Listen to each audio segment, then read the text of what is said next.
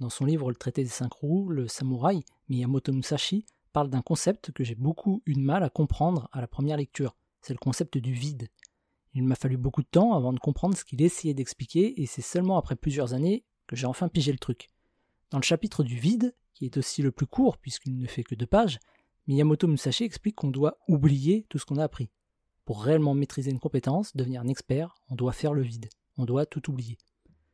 Oublier ce qu'on a passé des heures, voire des années à apprendre, ça ressemble à un très mauvais conseil. Pourtant, c'est nécessaire.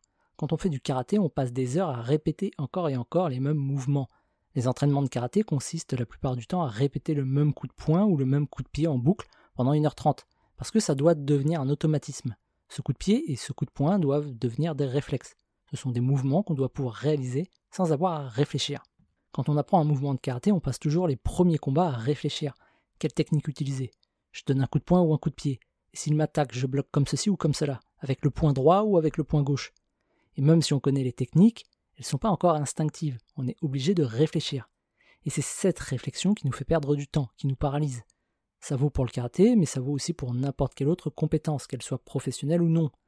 Si je vous jette une balle, vous n'allez pas réfléchir à comment l'attraper.